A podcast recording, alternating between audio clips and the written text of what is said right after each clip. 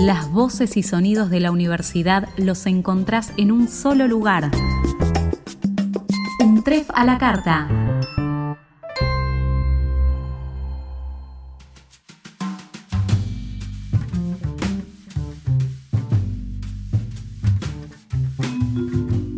Este es el podcast de la materia Problemáticas Antropológicas Contemporáneas del ingreso de la Universidad Nacional de 3 de Febrero.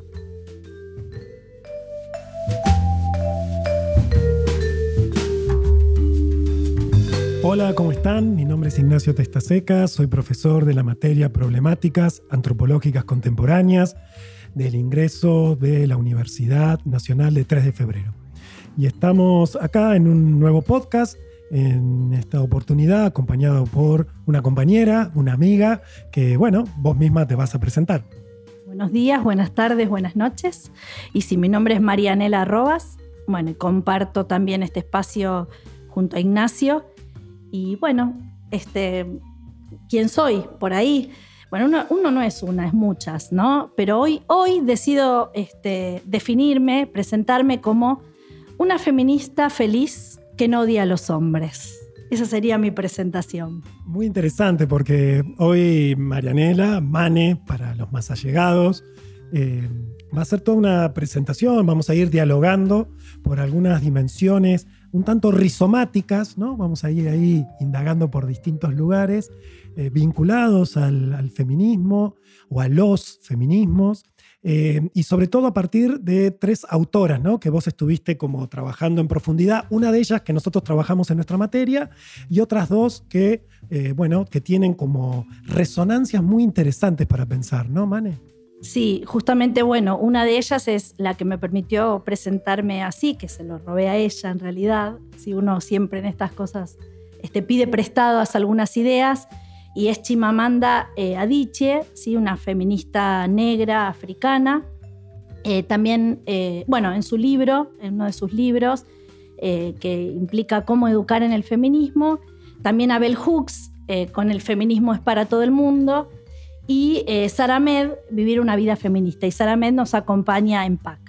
Muy bien, y entonces justamente para ya entrar de lleno a lo que fuimos preparando, sobre todo vos fuiste preparando y ahí como masticando.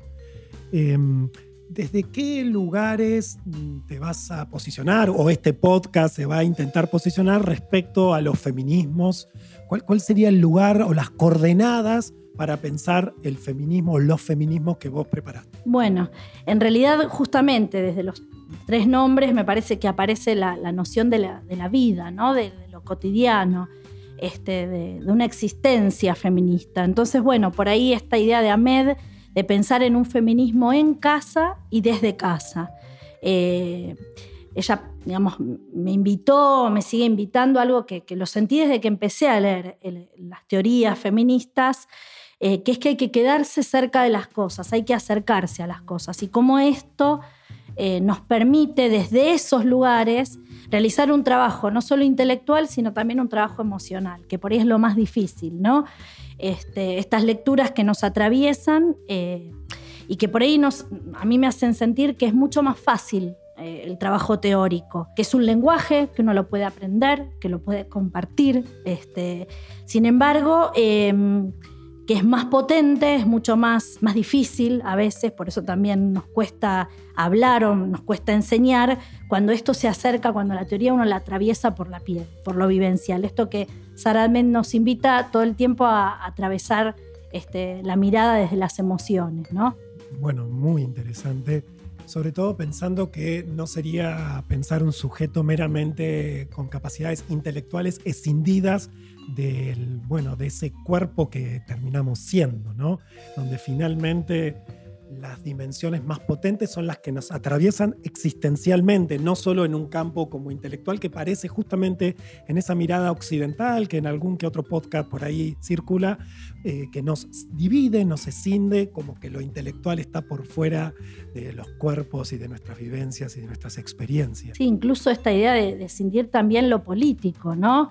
Eh, y, al mismo tiempo, bueno, pensaba en esto de los, distintos feminismos, ¿no? Como muchos feminismos eh, que consumimos y que son los primeros que aparecen y los que primero provocan esas, esos lugares comunes o esas frases, e incluso los rechazos que uno va escuchando hacia los feminismos, están escindidos y están como...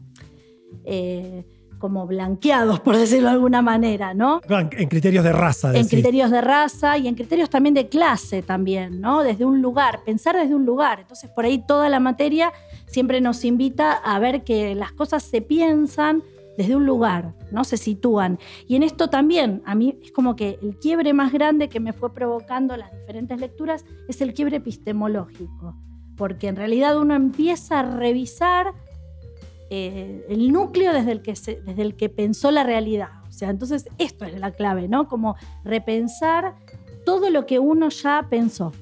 O sea, volver a pensarlo. Porque ahí estaríamos en presencia entonces de un pensamiento, de una apuesta política transformadora, ¿no? que no sea meramente declamativa, sino que justamente tenga que ver con la transformación. Em, me resulta muy interesante también lo que decías de los distintos eh, feminismos, porque muchas veces las críticas que aparecen es conociendo solo uno, a veces tal vez el que tiene más marketing y no necesariamente el que pueda ser como más potente en relación a poder pensar como mínimo tres criterios que acabas de pensar o tres vectores de poder, ¿no? Vos nos hablaste de la clase, mencionaste la clase, mencionaste la raza, podríamos mencionar eh, la sexualidad, y entonces ahí empieza en ese entrecruzamiento a aparecer algo mucho más completo, mucho más amplio. Sí, incluso pensaba esto de, bueno, dejamos de lado, cuando yo me presenté, la heterosexualidad, ¿no? Una mujer cis que también va a hablar de feminismos y que también habla desde este lugar, ¿no?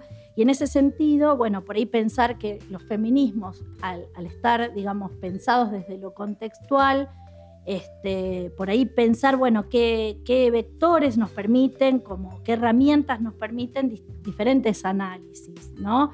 Este, por ejemplo, una de, uno de los ejes es eh, pensar la, valía o la, el valor de la mujer independientemente ¿no? de los diferentes contextos. Esta idea de eh, existe algo universal, si es posible, para valorizar o darle valor bueno, esta, es una primer premisa, ¿no? Eh, yo importo, yo, yo soy importo, no en, este, esta vertiente actual ahora de, que, aparece de... Autoayudística.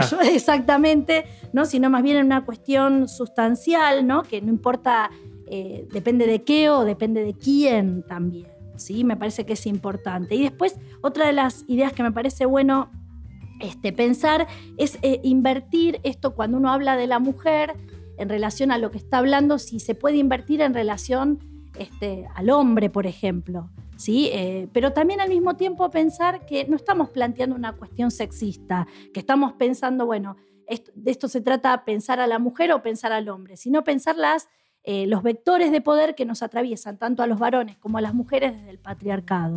Ahí mm, sigo asintiendo, eh, me da mucha claridad en, esta concepción donde por un lado el vector de poder, como vos bien decís, es una fuerza asimétrica entre varones y mujeres que tiene que ver justamente con el patriarcado y que entonces ya no sería una cuestión de géneros, más allá que obviamente al ser una fuerza asimétrica impacta diferente. ¿no? Ahora entonces en esa dimensión me quedo pensando, Mane, eh, cómo pensar el ser mujer, ¿no? porque mm, es evidente que... Eh, todas la serie de teorías y de feminismos vienen intentando, bueno, no sé si todos, pero en su gran mayoría vienen intentando romper con la idea de un esencialismo, ¿no? que hay una definición esencialista como una sustancia mujer que justamente durante muchísimo tiempo el patriarcado la construyó asociada a una biología.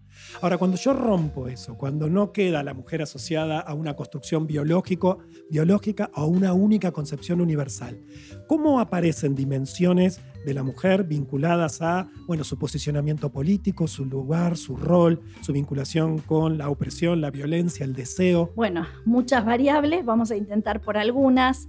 Por ahí una de las cuestiones, por ahí eh, las consecuencias que implican estas formas de violencia en, en, los cuerpos, ¿sí? Em, el repliegue muchas veces ¿sí? sobre, sobre nosotras mismas.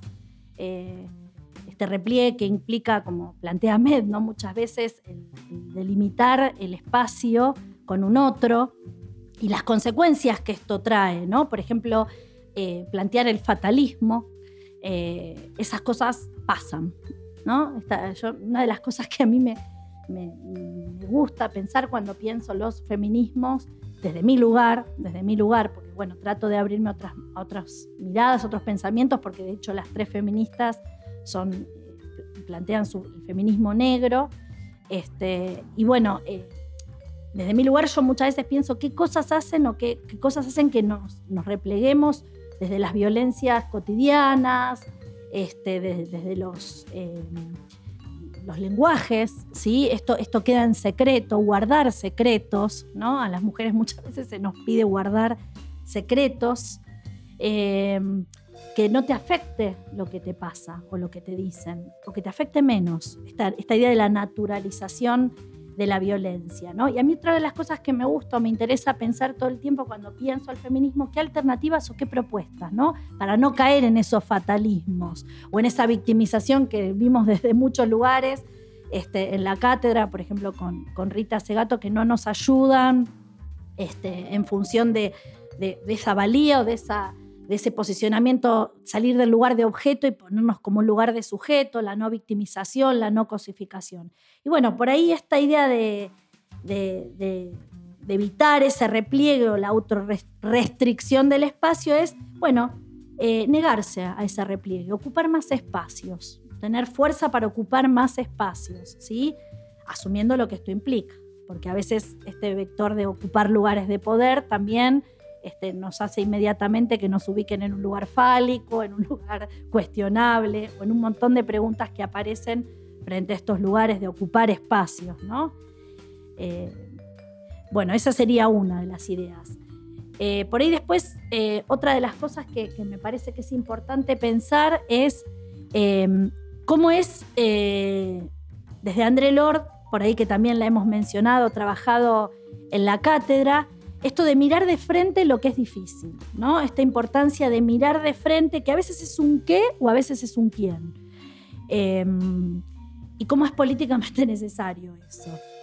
Llamar a los problemas por su nombre, ponerles nombre. Esto es sexismo, esto es clasismo, ¿sí? Eh, que a veces te coloca en un lugar de eh, aguafiesta, como dice Saramed, o en un lugar de este, la que viene siempre a, complicar las cosas o a mirar cosas que otros no ven. Bueno, tampoco es tan así, esto es un chiste. Vos siempre ves este otro costado, ¿no? Este, y el peso por ahí, como, como también planteame, del aguafiesta como aquella que no es feliz, ¿no? O que no es feliz porque justamente no tiene ese objeto de deseo que también es construido que no es natural ese objeto de deseo. Imagino que ahí en, términos del deseo se juegan varias dimensiones del posicionamiento de la mujer o de las del lugar que se supone que la mujer debe ocupar en relación al deseo, ¿verdad? Sí, sí, por supuesto. Estos deseos como eh, esto es un lugar común, que ya hoy muchas chicas lo tienen apropiado, ¿no? Eh, al, al, matrimonio, chicas ya saben que esto no, es el único lugar al que deben anhelar o que deben llegar, por ahí no, no fue así en otras generaciones, o también el deseo a veces de, de, plantearlo como dar deseo, ¿no? no como recibir deseo, como, como la idea del sacrificio en el amor o la idea del deseo puesto en otro, reconocer el propio deseo, porque digo, no sé qué es más difícil, si, si cumplir el deseo propio o reconocerlo primero porque a veces esta idea me gusta limpiar, ¿no? Digo, cayendo en estos lugares de los discursos yo mucho tiempo pensé que me gustaba limpiar. Interesante ahí para seguir toda una línea, ¿no? Del deseo como una producción social y que entonces finalmente en el contexto del patriarcado construye, ¿no? Una mujer que desea, bueno, determinadas dimensiones que podemos pensar en qué punto nos es muy eh, utilitario a los varones. Eh, y en esa línea me quedo pensando, bueno, ¿cómo se vincula esto con una idea que usualmente, no digo que históricamente, pero sí ya desde hace algunas décadas viene con mucha fuerza implementado de la relación de la mujer en su deseo con la belleza, ¿no? ¿Cómo juega esa variable de la belleza como tal vez una serie de dispositivos bastante complejos. Sí, cómo también se utilizó esto, ¿no? Porque por un lado, bueno, esto digo, eliminar los prejuicios de que la feminista odia a los hombres, eliminar los prejuicios también de que la feminista tiene que o no le tiene que gustar estar linda, o que también la liberación pasa por romper con ese corset o ese, corset que fue metálico y después, bueno, por ahí fue el corset este, de la anorexia también, pero digo, romper esos, eh, esos prejuicios también implica ver que esas formas de liberación pueden esconder otras formas también de, de sujeción o de vectores nuevos de poder eh, al servicio de la industria de la moda, al, servicio, también de gustar o agradar. Eh, en esa línea por ahí también pensando como alternativas, ¿no? Bell Hooks lo planteaba en esta idea del feminismo es para todo el mundo. Bueno, ¿qué, qué formas alternativas de belleza proponemos, ¿no? Eh, ella lo hablaba desde su condición, ¿no? bueno, de la africanidad, es decir, bueno, modelos de belleza alternativos a los modelos occidentales, ¿no? O por ahí también esta, esta cuestión que lo vimos también o lo, trabajamos en la cátedra desde Mariluz Esteban, ¿no?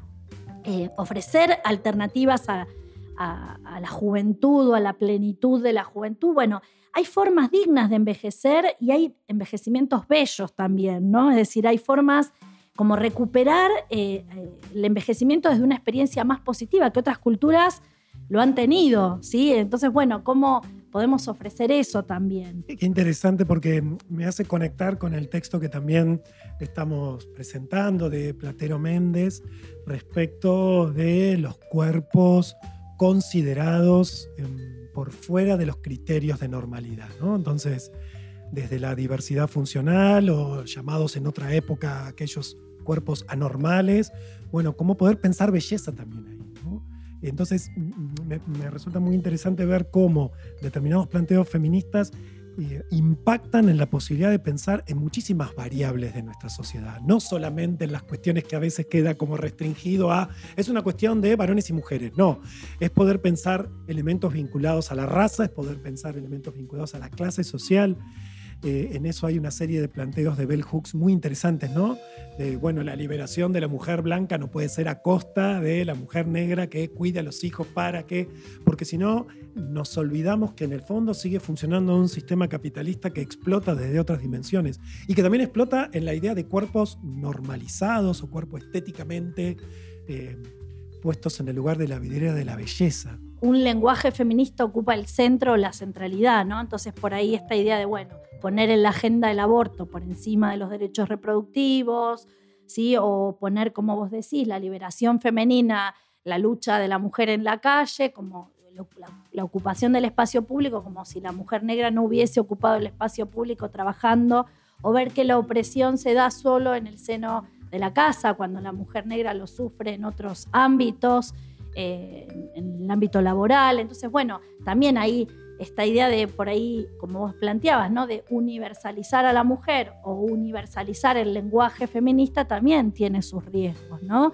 Abrir un poco este, la perspectiva de, la diversidad y del diálogo desde todas las este, miradas. Y viendo que eh, Adiche en su texto nos invita a pensar cómo educar en el feminismo, eh, bueno, ¿qué, consejos da ella o qué consejos vos pensaste a partir de los consejos que da ella? ¿Cómo podemos pensar todo esto en relación a una tarea que tiene que ver hasta con nuestro rol en la universidad, también en la vida? Bueno, ¿cómo se educa teniendo en cuenta estas dimensiones? Pensaba que me había quedado ahí también pendiente esto y para retomar y para enganchar con esto, esto de que feminista no se nace, no se hace este, incluso uno tiene esperanzas que las nuevas generaciones tengan otra, desde, por ahí desde más chiquititas, este, este lenguaje. Pero que esta toma de conciencia este, implica un desafío de desafiar, desafiar todo el tiempo las fuerzas patriarcales que están presentes en el trabajo, en la casa, ¿no? en la crianza, desde, desde lo más pequeño. Y ella nos da, bueno, en realidad este libro, lo interesante es que fue una carta que una amiga le pide cuando le dice, bueno, ¿qué hago yo? Porque vos sos feminista, ¿qué hago para para criar a mi hija en el feminismo. Y ella lo interesante, hablando, para, un poco volver a lo que empezamos, ¿no? Esto del feminismo eh, desde la, desde la casa, en la casa, volver a las cosas, ella dice, bueno, a mí me resultó fácil esa carta, terminó siendo un libro porque, bueno, fue como necesario, pero realmente entendí mi libro cuando tuve mi propia hija, ¿no? Que me fue muy fácil escribirlo, pero todo lo que implicaba. Bueno, y ahí aparecen 15 consejos, eh, me parecen un montón para, para, rescatar y para pensar, pero bueno, vamos a ir por algunos. Eh, por ahí este em, consejo en relación a em, los roles de género, que está bastante trillado, este, como, bueno, no, no establecer roles o funciones, y ella plantea esta idea, bueno, cocinar no es un conocimiento preinstalado en la vagina, en la vulva, ¿no? Y me parece que está, que está bueno como para enseñarlo desde muy chiquititas, ¿no? Esta idea de que los roles no tienen que ver eh, con, con algo establecido biológicamente. Y en ese sentido también por ahí esto que vos planteabas, ¿no? Separar la biología de las normas sociales. Este, cuántas eh, cuestiones están establecidas el ejemplo que da es el apellido, y me pareció fantástico, ¿no?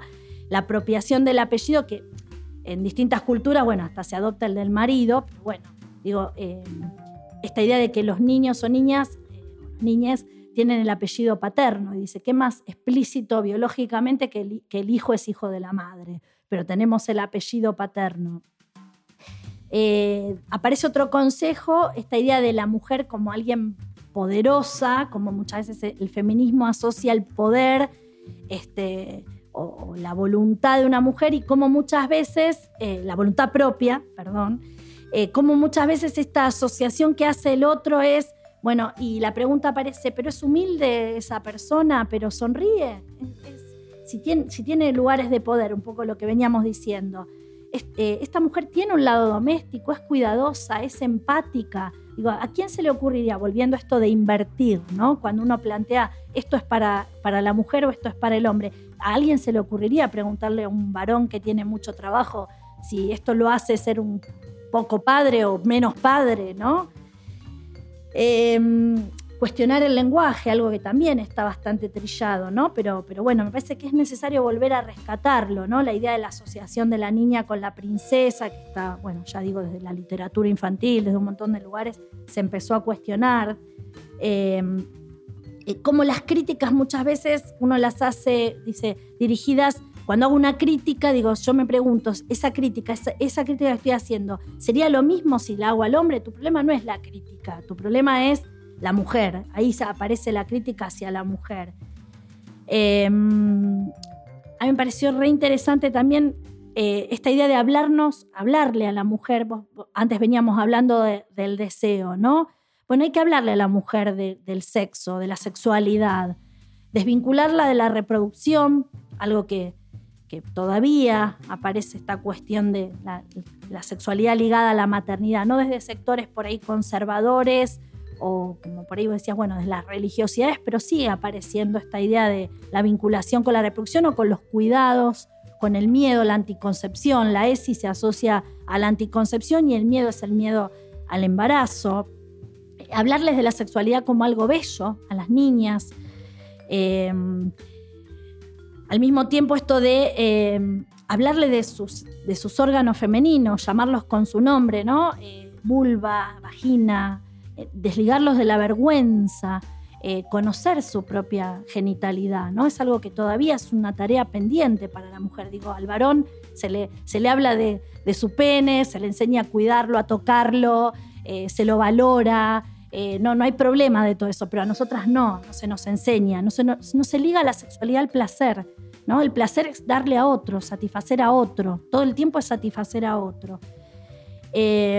también dice cuando uno nos hablan de amor, que dice, bueno, en realidad no hemos hablado todavía de, los varones y los mandatos del varón, o de repartir los cuidados con el varón, o también plantearle al, varón que el, amor también es parte de, o es posibilidad para su condición en los vínculos, ¿no?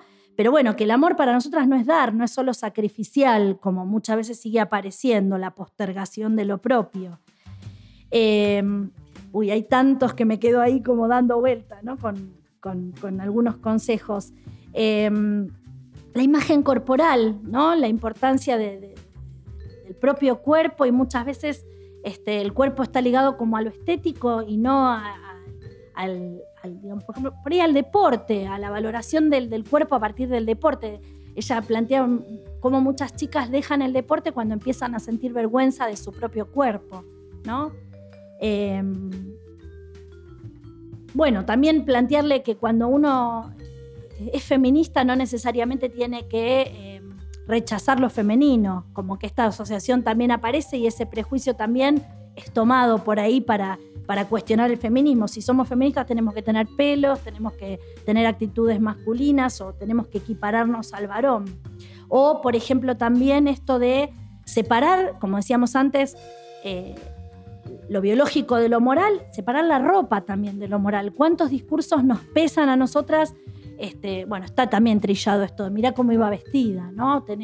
pero bueno, digo, separar la ropa de lo moral, los acuerdos de convivencia de las escuelas siguen planteando que no mostremos los hombros, la panza o que, digamos, determinadas cosas tienen que ver con la posibilidad de, que alguien te mire, que, cómo se sigue legitimando el abuso desde esos discursos desligar el pelo del dolor, me acordaba ¿no? de las feministas negras y los rulos y, también esto del alaciado, que eso, eso viene también y nos atraviesa, ¿no? los rulos como algo detestable que hay que domar.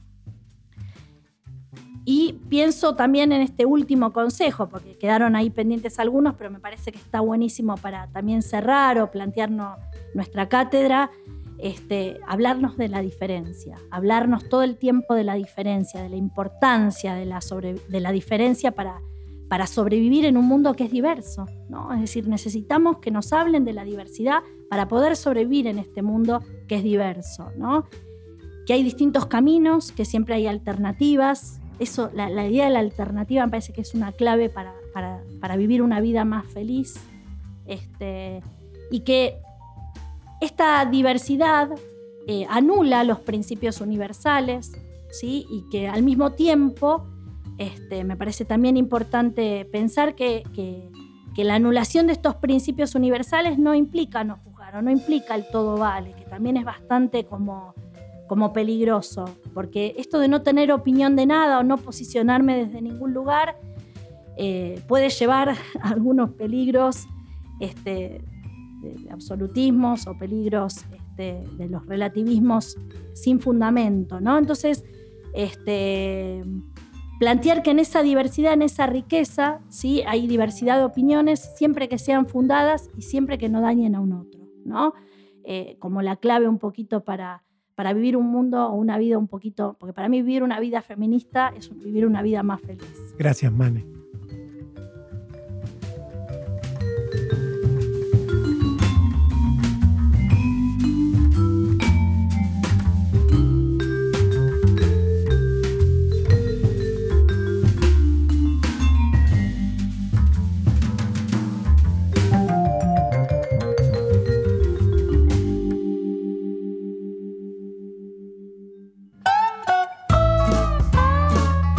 Seguir al día con las novedades de la universidad?